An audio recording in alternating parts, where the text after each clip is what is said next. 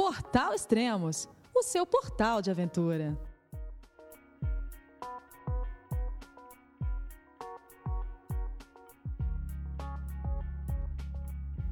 Bom dia, boa tarde, boa noite.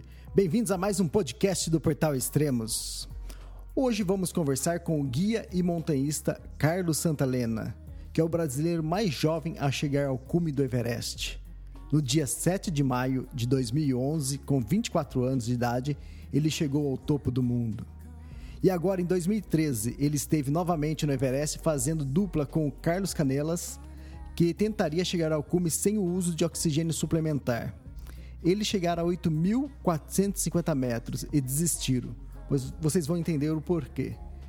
Carlos Santalena foi o meu guia no trek ao acampamento base do Everest em 2010 e será um prazer falar com ele novamente. Vamos ligar para ele.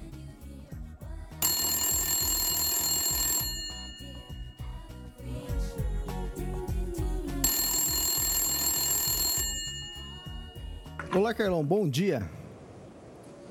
Bom dia ou boa tarde aqui para mim, Elias. Tudo bem aí, beleza? Beleza, aqui é 8h21 da manhã. Que horas são aí? Agora são umas 5 horas da tarde aproximadamente. Ah, uns 20 dias atrás você estava no Everest, enfrentando ventos de 100 km por hora, temperatura de menos 30 graus, com um macacão de pluma de ganso, e mesmo assim sofrendo com aquela famosa Kumbukoff, né, que é a tosse do Everest. E uns três, quatro dias atrás, onde você estava? Você saiu de um Agora paraíso tava... para ir para outro paraíso? exatamente, exatamente. Na realidade, essa expedição foi uma expedição boa também. Quanto ao clima, a gente não pode reclamar. Tivemos é, boas, boas é, janelas, né? E clima bom. Eu sofri um pouquinho com a Kumbukoff, mas o clima estava estava prazeroso, né? A gente conseguiu aproveitar bastante da montanha. E agora, cinco dias atrás, estava na Tailândia, fazendo uma outra atividade que eu gosto muito, que é mergulho, né? E, e foi realmente maravilhoso. Praias paradisíacas, alimentação muito legal, né? E, e, e, muita comida, assim, também, que era o que eu queria. E conseguimos aproveitar aí um, um período de férias, vamos dizer assim, ou de descanso. Você saiu do paraíso dos montanhistas, que é o Everest, e você foi para o paraíso dos mochileiros e dos mergulhadores, que é. Você foi para Maya Bay. Maya Bay é a, a, praia do filme The Beach, né? Do filme A Praia, do Leonardo DiCaprio. Exatamente, é tão famosa que a praia fica repleta de barco, né? A gente teve que sair 6 horas da manhã do, do hotel que a gente estava para poder chegar na praia bem cedo e não pegar os turistas, né? A gente conseguiu ficar na praia, por incrível que pareça, até as 10 horas da manhã, e foi maravilhoso, uma experiência muito boa. É um lugar muito especial também, muito belo, mas depois das 10 horas da manhã era incrível que tinha de turista, né? Assim, uma quantidade enorme de barcos que cobria a praia inteira, uma coisa é, inimaginável, mas é, é, aí às 10 horas da manhã a gente acabou indo para outra praia e para outros lugares, fazer snorkel, mergulho, coisas desse tipo, porque a Tailândia é um lugar que tem muito turista também, né? Assim como hoje é, tem no trekking do Everest, no próprio Everest. Ah, legal. Essa expedição ao Everest foi a sua segunda expedição, né? Agora em 2013. Você já tinha chegado ao cume do Everest em 2011, né? E agora, como foi essa expedição? Dá para comparar uma com a outra? Dá para comparar, sim. A primeira vez é, a gente veio. O, o, nosso intuito já era fazer tentativa sem oxigênio com o Carlos, né? É, e não deu certo por uma explicação simples do Rodrigo dizendo para nós dois que já tínhamos mergulhado a diferença de mergulhar em apneia ou com cilindro, né? O quanto você desfruta mais com cilindro embaixo d'água, quanto você consegue observar mais a natureza do que quando você está em apneia, né?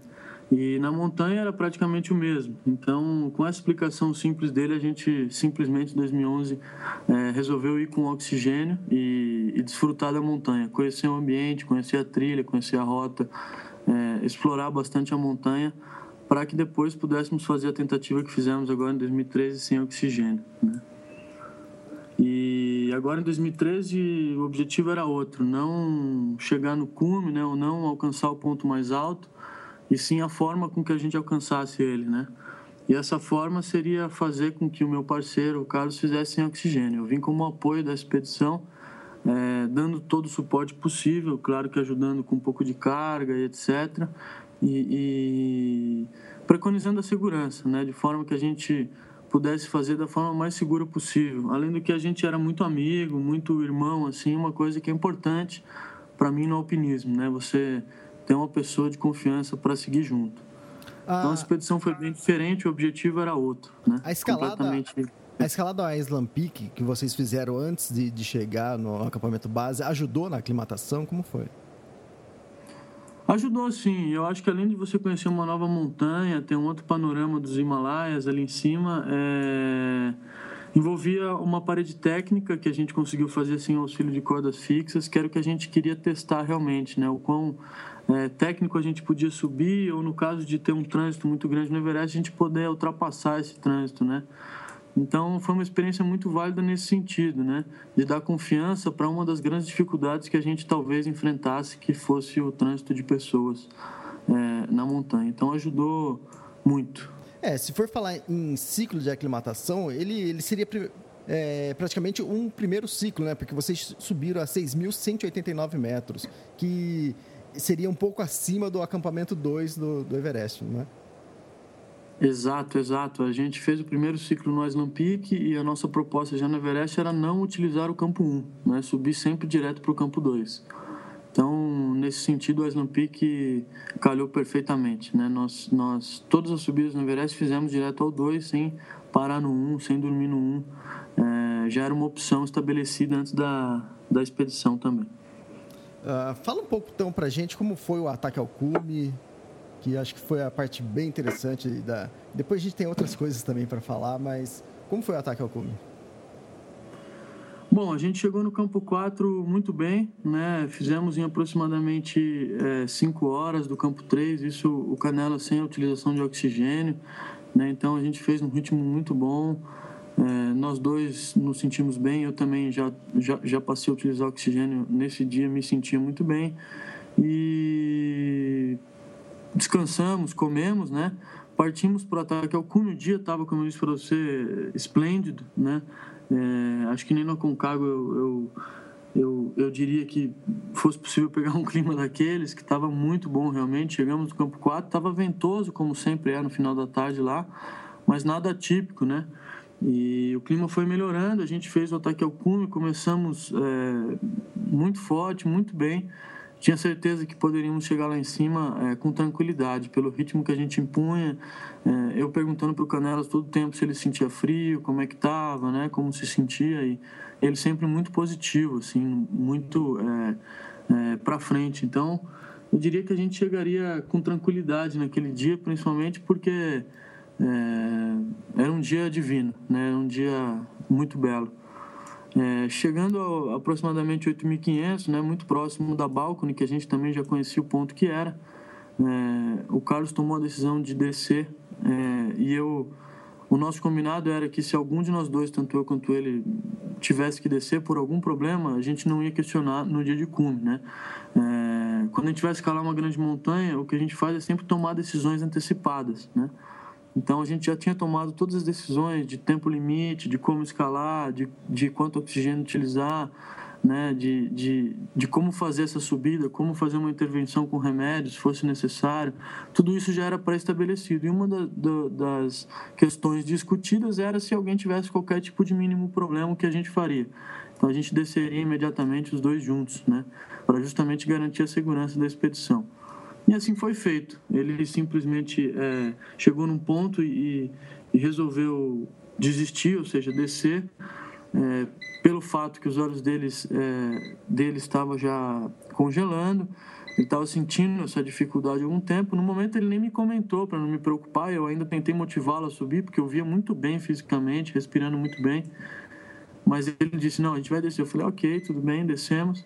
E eu via que ele cambaleava um pouco na descida, chutava um pouco de pedra a mais e no fim ele acabou me dizendo, falou, ó, minha vista está embaçada, assim como eu senti no Aconcagua alguns anos antes e, e, tomei a decisão. Eu falei, tá ótimo, né? Uma decisão muito consciente e acima de 8 mil metros a gente não pode ter dúvida. Eu sempre escalei na certeza nessa altitude e sempre vou continuar fazendo. Exatamente, e ainda faltariam uns 400 metros, né? Acho que mais o quê? Mais umas 5 horas de escalada no mínimo, não é isso? Exatamente. Para quem é leigo, pensa, pô, faltava 350 metros. Mas a gente que conhece um pouco de montanha sabe que 350 metros são muita, é muita coisa.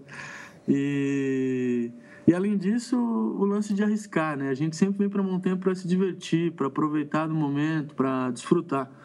Quando a gente passa a não desfrutar mais, passa a sofrer ou ter algum receio, é que realmente é hora de descer, né? Então a gente soube respeitar esse momento e soubemos é, descer com tranquilidade, né? A montanha vai ser sempre maior que a gente, né? Ela sempre vai ter muito mais, é, vamos dizer, grandeza nesse sentido. Na né? hora que ela quiser engolir a gente, a gente sente que ela pode engolir. Então, a gente simplesmente vai para se divertir. A gente foi até o máximo da nossa diversão com segurança e retornamos da forma que a gente queria mesmo. É exatamente isso que você falou, que ele, ele, ele já tinha sentido isso no Aconcagua. A gente tem que lembrar que no, o Aconcagua tem menos de 7 mil metros, né? E ele acabou sentindo isso acima de 8.400 metros, 8.300 metros. Então, quer dizer, ele estava muito, realmente ele devia estar muito bem. E outra, você sem oxigênio, o corpo reage totalmente diferente também, né, Carlão? Essa era a nossa grande dúvida, Elias, é como que o corpo poderia reagir. Né? Então, por isso a decisão antecipada de qualquer problema que existisse a partir dos 8 mil metros, um pouquinho acima da onde começa a zona da morte considerada, a gente é, apenas voltaria sem qualquer discussão. A, a, no, a, nossa amizade, claro, a nossa vida aqui vale muito mais. Né? A gente está lá para ganhar experiência, para se divertir, fazer o que a gente gosta. É, legal. É, o ataque ao cume que vocês fizeram foi no dia 20, né? Como estava esse dia de quantidade de pessoas atacando ao cume? O, te, o clima, você falou que estava perfeito. Exatamente, o clima estava muito lindo. Subimos uma parte, inclusive, eu tenho o prazer de dizer que sem luvas, né? Ficamos sem luvas alguma parte do tempo, subimos assim num clima maravilhoso, utilizamos luvas fleeces, não sentimos tanto frio, né? Tava um clima realmente é, muito bom. Quantidade de gente, tinha bastante gente, se não me engano, a nossa previsão de, de pessoas pelo rádio que a gente havia comunicado era 150 pessoas atacando o cume. Mas, diferente do que eu pensava, isso atrapalhou muito menos do que a gente imaginava, né? É, a quantidade de gente hoje, é, acho que quando você tem um pouquinho mais de, de experiência, ou talvez é, mesmo de respeito com as pessoas que estão subindo, a gente consegue passar algumas, né? Consegue desviar. Não foi um dia que, que, que travou, vamos dizer, a, a fila de escaladores ou que teve algum problema maior, né? Alguém morreu e realmente parou a escalada do, do resto do pessoal.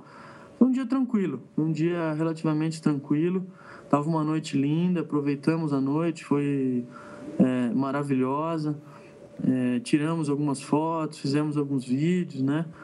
Foi uma noite esplêndida, eu diria, uma noite de cume mesmo. E, e, muito boa, tanto quanto ao clima, quanto a quantidade de pessoas. Hoje, acho que a quantidade de pessoas no Everest, é, para quem vem para o Everest, é inevitável. Né? Quando você vem, você já vem ciente disso, né? porque todos os anos aumenta o número de turistas. O Nepal é um país que não bloqueia essa quantidade de turistas ou de, de escaladores. Então, é, quando você toma a decisão de vir para o Everest, você tem que estar ciente que vai encontrar pessoas no caminho, que vão existir é, turistas e que vão existir pessoas que realmente não têm experiência ou, ou mesmo nunca colocaram uma bota, né? Exatamente. Esse ano eu cheguei a, a a ver uma moça atravessando as escadas assim de joelho, né? Foi uma, uma imagem que me, me assustou muito, porque eu, eu disse, puxa vida, se ela está atravessando as escadas de joelho, como vai subir, né? Uhum. O resto da montanha.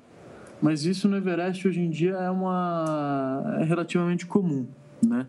E como tudo existe o um lado negativo disso e o lado positivo. Eu sempre tento fortalecer o lado positivo, Sim. que é, é enxergar que mais pessoas é, têm acesso né, ao montanhismo em si, ao esporte, mais pessoas conseguem é, é, ter contato com, com essa natureza deslumbrante que é o Everest, né?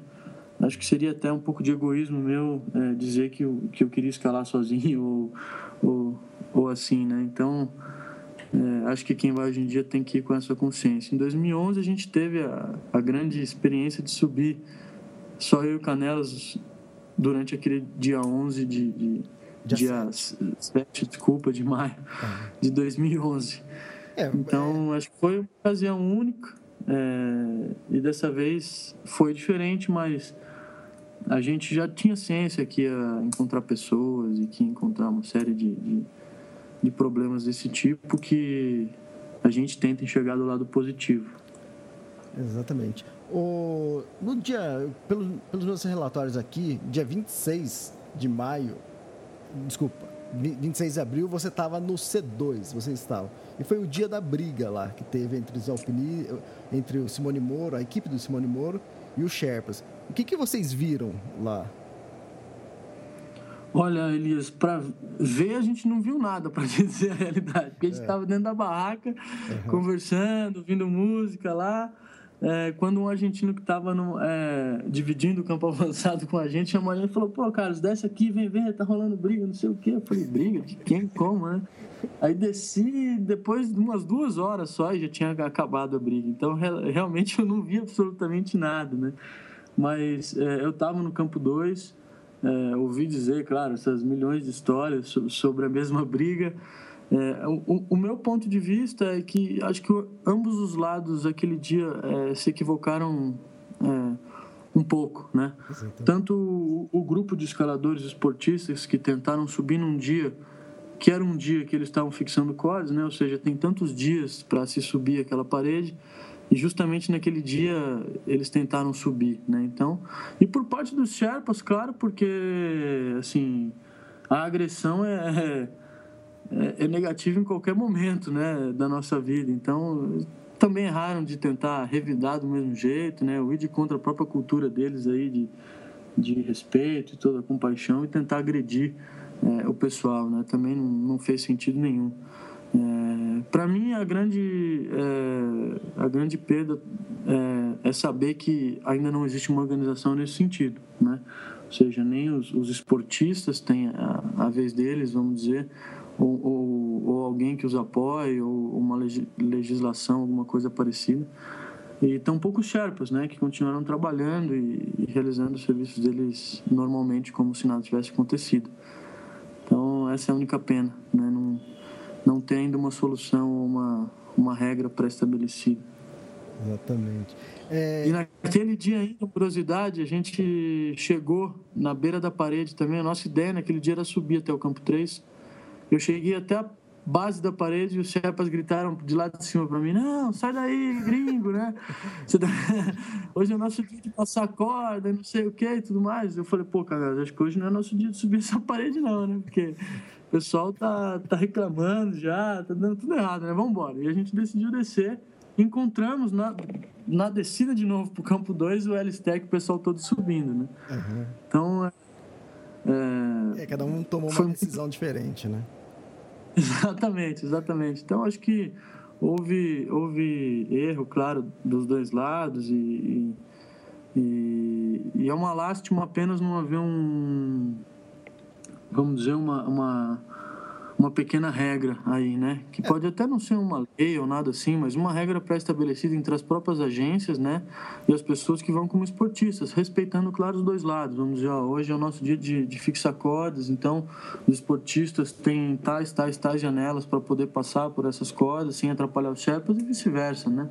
Ou seja, ter uma, uma uma, uma organização prévia para que esse tipo de conflito não aconteça, né? Além do que o próprio conflito em si já é extremamente ignorante por existir. É, talvez é, levantada essa questão esse ano, cria-se novas regras a partir do ano que vem, né? É, é quase sempre é, assim, né? É o que a gente espera. Aqui no Nepal as regras são bem relativas e, e muitas vezes têm interesses próprios, né? Então é o que a gente espera, assim, Elias, que, que com essa experiência a gente possa ter algumas outras regras pré-estabelecidas, já sabendo que o Everest é uma montanha explorada por uma quantidade grande de pessoas, né, é, pelo mundo e principalmente pessoas que ainda não têm experiência. Falando em regras assim, esse ano teve um brasileiro que tentou escalar o Everest sem o permit. Quer dizer, ele chegou lá no acampamento base, armou a barraca dele e disse que ia escalar o Everest.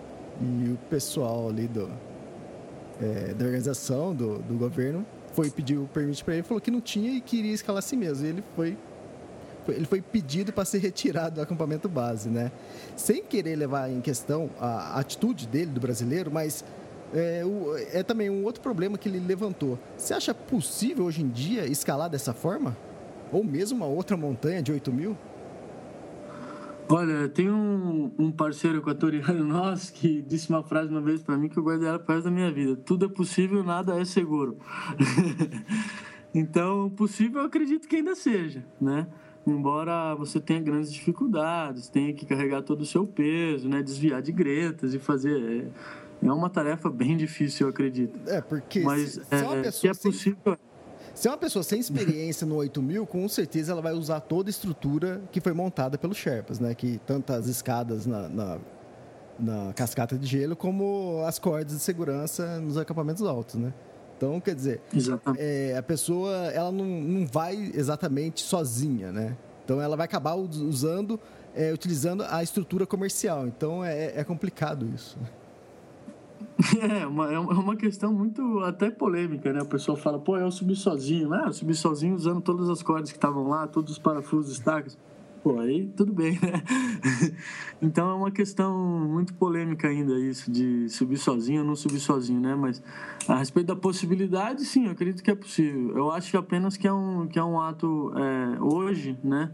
É, contra a regra, porque a regra é você pagar o permisso, que não é barato, né? São 10 mil dólares só de permisso. Então, é, hoje, se eu, se eu fizesse de qualquer forma, qualquer montanha, eu fazia dentro da regra que o próprio povo estabeleceu, né? É o mínimo que a gente pode respeitar, estando num lugar diferente ou estando com pessoas diferentes, né? E esse é o único problema de tentar subir dessa forma. Ou se tentar, realmente já leve tudo, né? De conta, de conta própria, já leve todo o seu equipamento e vamos lá para cima, pô. Vamos tentar fazer o que der. É, é, pela possibilidade mínima que existe, mas existe. O pessoal tem que entender também que esse o permisso, né, o permit, não é cobrado só do Everest. O Island Peak também é cobrado. Para fazer o trek ao Everest é, co é cobrado, não é, Carlão? Exatamente. A, a, grande diferença é, é o dinheiro. Né? Hoje, para você dividir um permit de outra montanha de 8 mil aqui no Himalaia, né, da parte nepalesa, é muito mais barato que o Everest. Né? É um terço, um quarto do valor para se escalar lotes ou para se escalar outras montanhas de 8 mil que estejam aqui no, no Nepal. O Everest é realmente muito mais caro que as outras nesse sentido. Mas hoje é quase que inevitável, né? o que torna a montanha, de uma certa forma, um ambiente praticamente privado né? das agências que frequentam, porque é, é tão caro e chega a ser tão, tão é, tão alto valor que, que seleciona as pessoas que estão ali, né? é inevitável. Uma pessoa que não tenha essa quantidade de dinheiro ou, ou não tem um patrocínio, né? ou não tem um apoio por trás que ajude, eu acho que as chances de chegar sejam muito mais difíceis, né? É, principalmente pelo, pelo alto valor que é cobrado. É, outra questão também é sempre levantada, todo ano que começa a temporada do Everest, a questão é levantada, né? É o lixo do Everest. O lixo que é, que é retirado do Everest que é deixado. Você que já teve duas vezes lá, como você vê isso? Realmente tem muito lixo? É deixado lixo? Tem alguma equipe que retira o lixo? Como que é? Olha, Elias, realmente tem muito lixo. Tá? É, esse ano, em, em 2011, como eu disse para você, é, a nossa expedição foi tanto quanto romântica. A gente chegou no cume sozinho, não vimos muita coisa porque havia um acúmulo de neve muito grande, então estava tudo praticamente coberto, né? Tanto os corpos que estão estão ali há algum tempo, quanto o próprio lixo, né?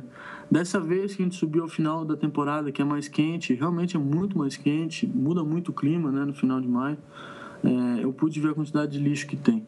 E é, e é muito lixo, tá? É, é, realmente não só garrafas de oxigênio, mas alimentação de turista, lanches, as próprias barracas, né, todas sujas por dentro, assim. E se eu retornar para o Everest, que é um.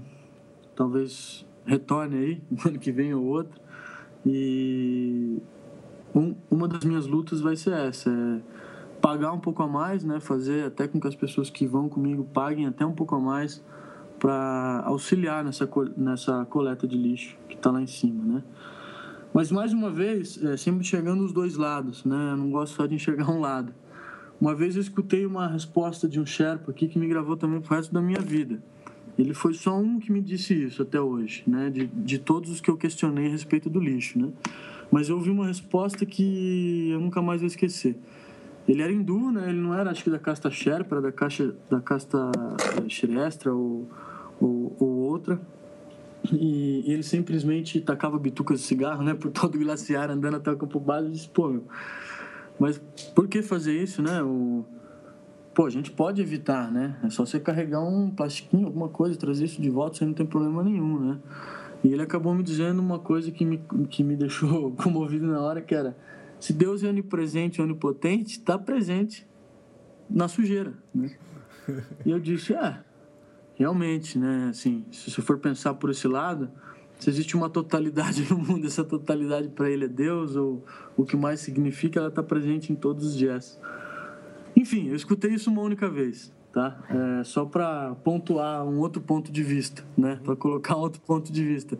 A gente sempre fala que está muito sujo, que tem muito lixo mas é, para colocar outro ponto de vista eu, eu escutei isso né com os próprios ouvidos e estou repassando para vocês então é, é curioso isso é interessante mas na, na, na, na, minha visão o Everest ainda carece de, de novos projetos ou já que tem tanta gente indo né de pessoas que tenham um pouco mais de consciência para trabalhar de forma mais sustentável mesmo que é uma palavra que a gente usa hoje porque realmente não é um turismo sustentável é, mas hoje em dia existe existe parece que uma expedição que faz a, a, uma certa retirada de lixo, né? Mas pelo que você está falando, não é, não é tão criterioso assim.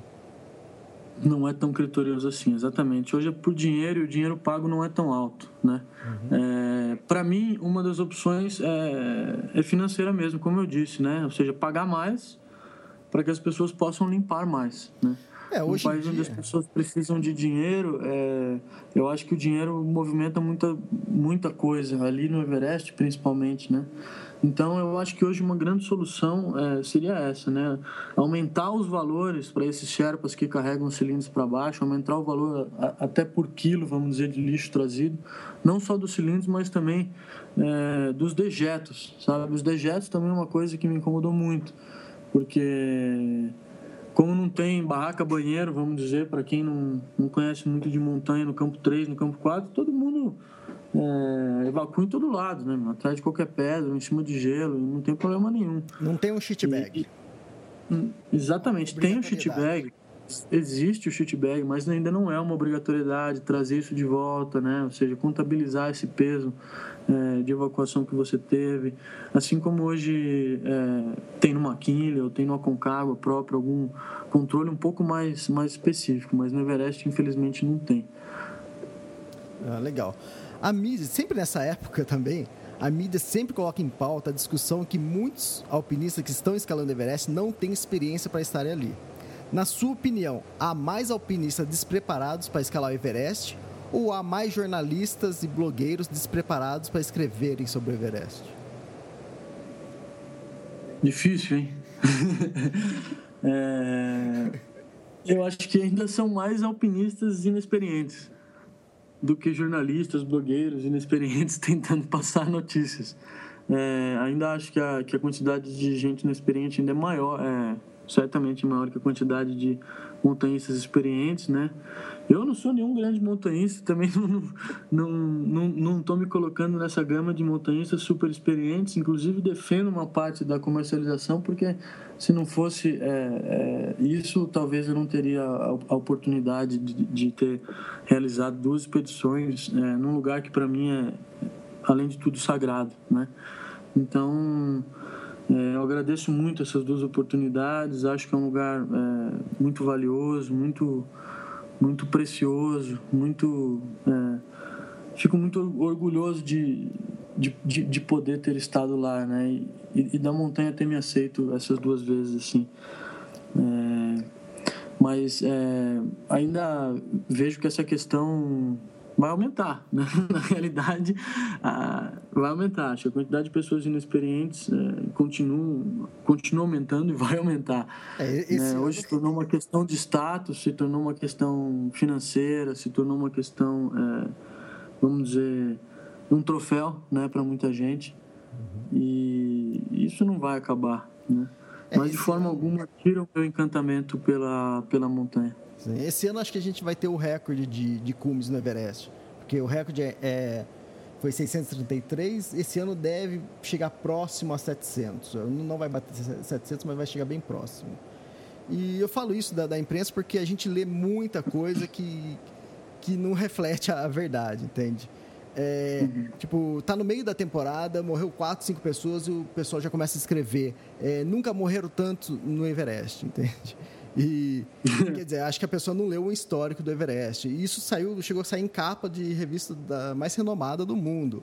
E, mas eu acredito que o erro foi quem criou a capa e não a matéria. Porque na matéria diz que está é, tá estável o número de mortes no Everest, que é, chega a ser 1% do total de pessoas que estão é, no acampamento base ou fazendo ataque ao cume. E, e tava, na capa estava assim, é, nunca morreram tantos. Quer dizer, mas é coisa para vender revista, não é? Não tinha nada a ver com a matéria. Quem fez a capa não leu a matéria, porque a matéria dizia totalmente o contrário. E outras coisas, às vezes, que acontece, pessoas que pegam uma foto, um acontecimento e quer contar 60 anos de história do Everest, entende? É, o caso que aconteceu ano passado, da, da fila de alpinistas, né? mas que, na minha visão, aconteceu porque o ano passado teve quatro dias de ataque ao cume, quatro dias de pessoas chegando ao cume. Isso em 2012. Em, 2011, só para ter uma noção, teve 17 dias, né?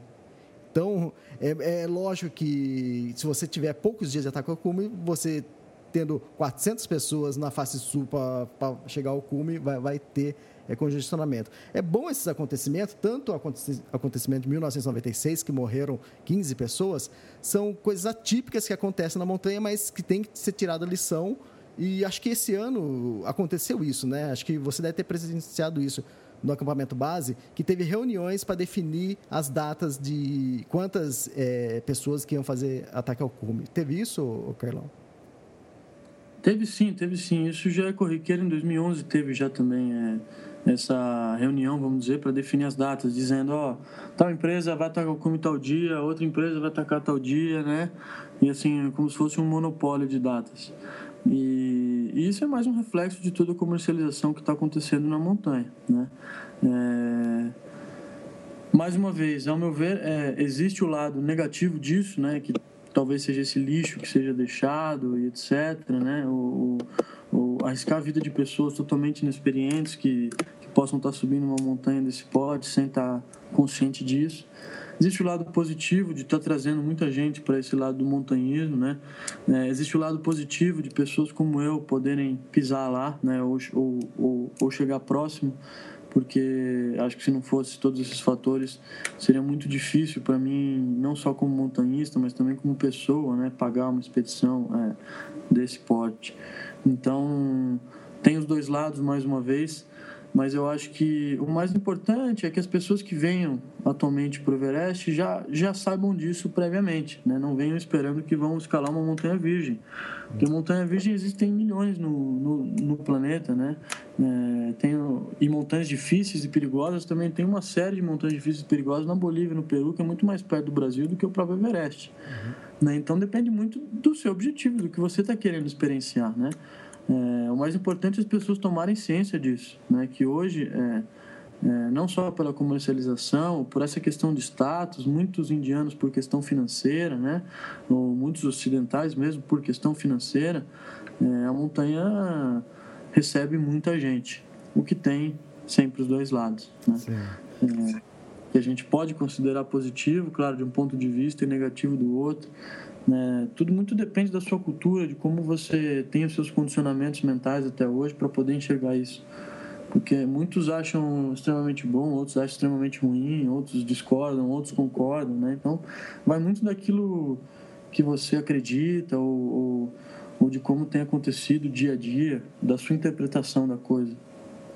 Ah, legal. Dos 13 brasileiros que chegaram ao cume do Everest até hoje, seis deles foram através ou passaram pela Grade Six, empresa com sede em Campinas e que você é sócio.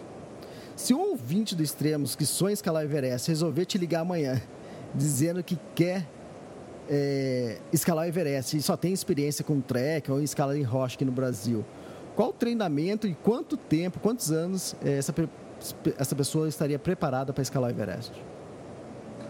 Olha, a gente sempre repete a mesma pergunta para a pessoa que tenta, né? A primeira é se ela tem tempo e dinheiro porque para treinar e, e para pagar todo esse período de expedições que ela precisa ter. Em segundo, se ela tem um filho, né, ou já tem uma família, porque entra a questão psicológica, emocional dentro da, da expedição. E além disso, entram cinco passos que a Great Six hoje coloca para essa pessoa chegar lá. Né? É, esses cinco passos incluem curso escalado em rocha nível 1, incluem curso escalado em rocha nível 2, onde a pessoa aprende a ser um pouco mais autônoma com os equipamentos técnicos né, de escalada. É, o segundo passo seria fazer um curso escalado em gelo na Bolívia, escalar uns 6 mil metros é, que seja mais acessível, primeiramente. É, um terceiro passo seria um escalar 6 mil metros, um pouco, um, um pouco mais altos, mas com mais dificuldade técnica, com travessia de gretas, que hoje a gente indica um país muito legal que é o Equador, né? aí na América do Sul também. Priorizamos a América do Sul pelos valores e pelas lindas montanhas que a gente pode encontrar. Né? É, um outro passo seria é, o Aconcagua, né, que é uma montanha extremamente dura e pela sua localização geográfica é quase que um 8 mil metros. É, é, se a gente for contabilizar a pressão e o ar rarefeito que é experienciado no Aconcagua. Então, seriam pelo menos cinco passos que essa pessoa teria que fazer. Se ela simplesmente fez trekking ou, ou alguma outra montanha, a gente prefere é, não levar por uma questão de segurança e até mais por autonomia. Né? A gente enxerga que existem duas formas de você subir o Everest. Uma é essa que você está dizendo, uma pessoa chega, simplesmente paga e realiza a expedição. E a outra é realmente preparar a pessoa é, por mais tempo que demore, né? Pode ser que ela faça esses cinco passos em cinco anos, pode ser que ela faça em três anos, né? Pode ser que ela faça até em dois anos, se ela conseguir é, viajar com mais frequência ou estar tá fora do país com mais frequência, né? Então o tempo independe, mas nós priorizamos pelo menos esses cinco passos de treinamento é, em montanhas, é, principalmente, né? E, e, técnica de rocha. E, e, existe esse jeito que a gente preconiza, acreditamos que com isso a pessoa possa ir de forma autônoma, ou seja, se o Sherpa falhar ou se o oxigênio falhar, se der algum problema, essa pessoa é, é safa para retornar com segurança, seja de onde for, né? É, priorizando sempre a vida.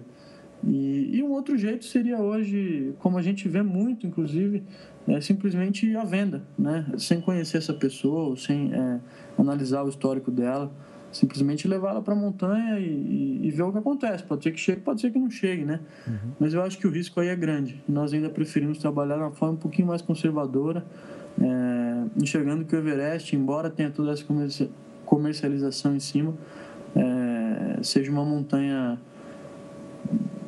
extremamente alta, a maior do mundo, né? E com dificuldades técnicas ainda que existam cordas fixas e, e, e escadas, e na qual você tem que ser extremamente autônomo. Legal. Quem tiver interessado é Grade 6 é www.grade6, né? 6 é numeral.com.br. E Exatamente. É, você estava na Tailândia, agora já está de volta a Katmandu, né? E quais são os projetos atuais? Para onde você está indo agora? Elias, esse ano eu consegui realizar um, um outro grande sonho, que era sair para o Everest sem passagem de volta, né? Esse ano, quando eu vim para o Everest, falei, vou comprar só de ida. Trouxe namorada junto, né? Estou viajando junto e, e, e, e, fiz todo o movimento para passar um ano inteiro fora, né? Então, é, desde que eu vim para o Everest dia 27 de março, eu retornarei para o Brasil, é, se tudo der certo, só em novembro e mesmo assim já para seguir viagem e voltar só em março do ano que vem, completando assim um ano aí de, de, de viagens, né? Não só de trabalho, mas também de curtição. Isso, claro, foi possibilitado pela Grade, né? Porque hoje trabalho com isso e consigo estar fora do país com mais frequência. E entre as guiadas da Grade Six, é, eu consegui encaixar viagens, vamos dizer, de desfrute, de prazer, fazendo outras coisas, como mergulhar, como ver um museu ou conhecer uma cultura diferente, né? Então, o projeto agora é, depois de sair do Everest, fui à Tailândia, conheci o país, é, aproveitei muito, né? Conheci muitos mergulhos de lá, que é uma coisa que eu gosto muito também. É, agora estou aqui de volta em Katmandu, ficamos só duas noites. Hoje mesmo estou seguindo para Amsterdã, onde faço só uma parada e vou direto para o Alasca para tentar fazer uma McKinley junto com mais três companheiros né, é, da, da Grade Six.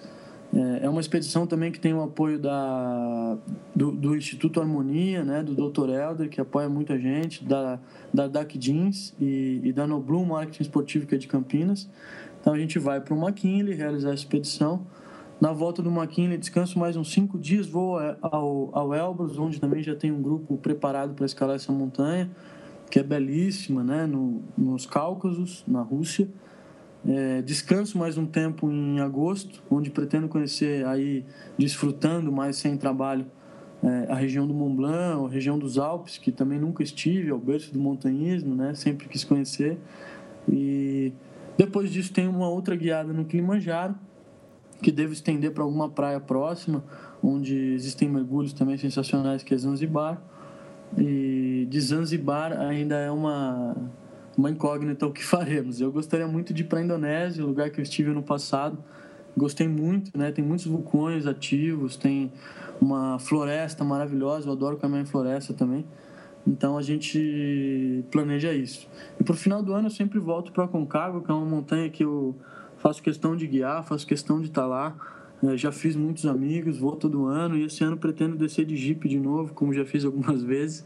E é uma viagem também fenomenal. Isso acabaria o ano que vem, e aí o ano que vem ficaria mais é, no Brasil, realmente trabalhando, é, buscando mais, mais, mais é, pessoas para realizarem esses sonhos que, que a gente tem em comum. Bom, trabalho e diversão é que não falta, né, Carlos? Não, esse ano, graças a Deus, não está faltando, está maravilhoso, né? Ou seja, essa oportunidade é, é única. Desde que eu comecei a guiar na grade, eu queria emendar as viagens, né, para fazer outras viagens, etc. Mas a gente é, agora atingiu é, um número bom até de pessoas indo viajar com a gente regularmente, o que possibilitou, claro, a gente explorar lugares novos, né? E, e isso é muito bacana. Hoje a grade está com roteiros é, novos e bem diferenciados, né? O, o, Eduardo, que é meu sócio, está agora no Peru, né? Está desenvolvendo roteiro no Huascarán, no Alpamayo, em montanhas mais técnicas. Então a gente está explorando é, algumas outras montanhas é, que são belíssimas, interessantes pelo mundo, para levar essas pessoas tanto para aprender quanto para conhecer de, de, de, alta montanha, né? Então tem no plano aí o McKinley, tem o Huascarán que que outro pessoal está fazendo lá na grade, né? Tem o Alpamayo. Tem o próprio Vinson, que a gente ainda sonha aí para o final do ano realizar, né, num grande projeto nosso aí, que é trabalhar com, com os sete cumes e os sete cumes andinos. Interessante. Muito bom. É, e muito desses que a gente fala roteiro de diversão acaba virando roteiro da Great Six depois, né? É a experiência que vocês tomam para depois transformar isso em um, um roteiro é, que seja oferecido pela, pela agência. Né? Exatamente. Hoje a nossa filosofia de trabalho é essa, é só vender ou só trabalhar com roteiros que a gente já visitou. Né? Nós não vendemos aquilo que nós não visitamos, aquilo que nós não conhecemos pessoalmente. Então, uma parte do projeto todo é viajar para poder explicar com, com consistência depois, né? ou pelo menos é, é, passar essa experiência com mais vivacidade para as outras pessoas que escutam. Ah, legal, tá ótimo. E ah, obrigado pelo, pela entrevista, pelo podcast, foi, foi maravilhoso e tiramos várias dúvidas que, que ocorreu durante o Everest, né? E é sempre bom falar com você. E quem sabe a gente não conversa depois do McKinley para a gente fazer um apanhado de como foi a expedição. Com certeza, com certeza, Elias. Eu que agradeço aí, obrigado pela oportunidade de ter falado um pouquinho sobre o Everest, dessas outras montanhas que a gente gosta tanto, né? Para mim, como você pode ver aí pela fala, é mais uma questão de visão, né? É muito difícil a gente julgar a visão do outro, dizer que está certo ou que está errado, né? Cada um tem a sua própria visão né, da mesma coisa que está acontecendo e espero que eu tenha contribuído com a minha visão. Ah, com certeza, contribuiu bastante. Obrigado, Carlão, e boa viagem, boas expedições. Falou, um grande abraço para vocês aí, fica bem e tchau, tchau. Tchau, a partir tchau, do dia 9 de julho a gente se fala de novo. Tá bom, então. Abraço. Tchau, tchau. Falou, abraço. É muito bom colher essas informações com o ponto de vista de quem esteve lá. Com certeza ajudou a esclarecer muitos pontos que às vezes não são citados ou comentados na maioria das entrevistas. Acredito que o podcast do Extremos, com uma entrevista mais elaborada e principalmente podendo ouvir a pessoa falando, torna isso uma experiência única e com certeza aprendemos muito. Acho que aqui cabe um trecho de uma famosa frase de Amir Klink. Abre aspas. Um homem precisa viajar para lugares que não conhece, para quebrar essa arrogância que nos faz ver o mundo como o imaginamos, e não simplesmente como é ou pode ser, que nos faz professores e doutores do que não vimos, quando deveríamos ser alunos e simplesmente ir ver. Fecha aspas. A música de abertura desse podcast foi a Pure Shore de All Saints. Agora fica a música Porcelain de Mob. Ambas músicas são trilha sonora do filme The Beach, A Praia. Obrigado a todos, deixe seus recados e até a próxima semana.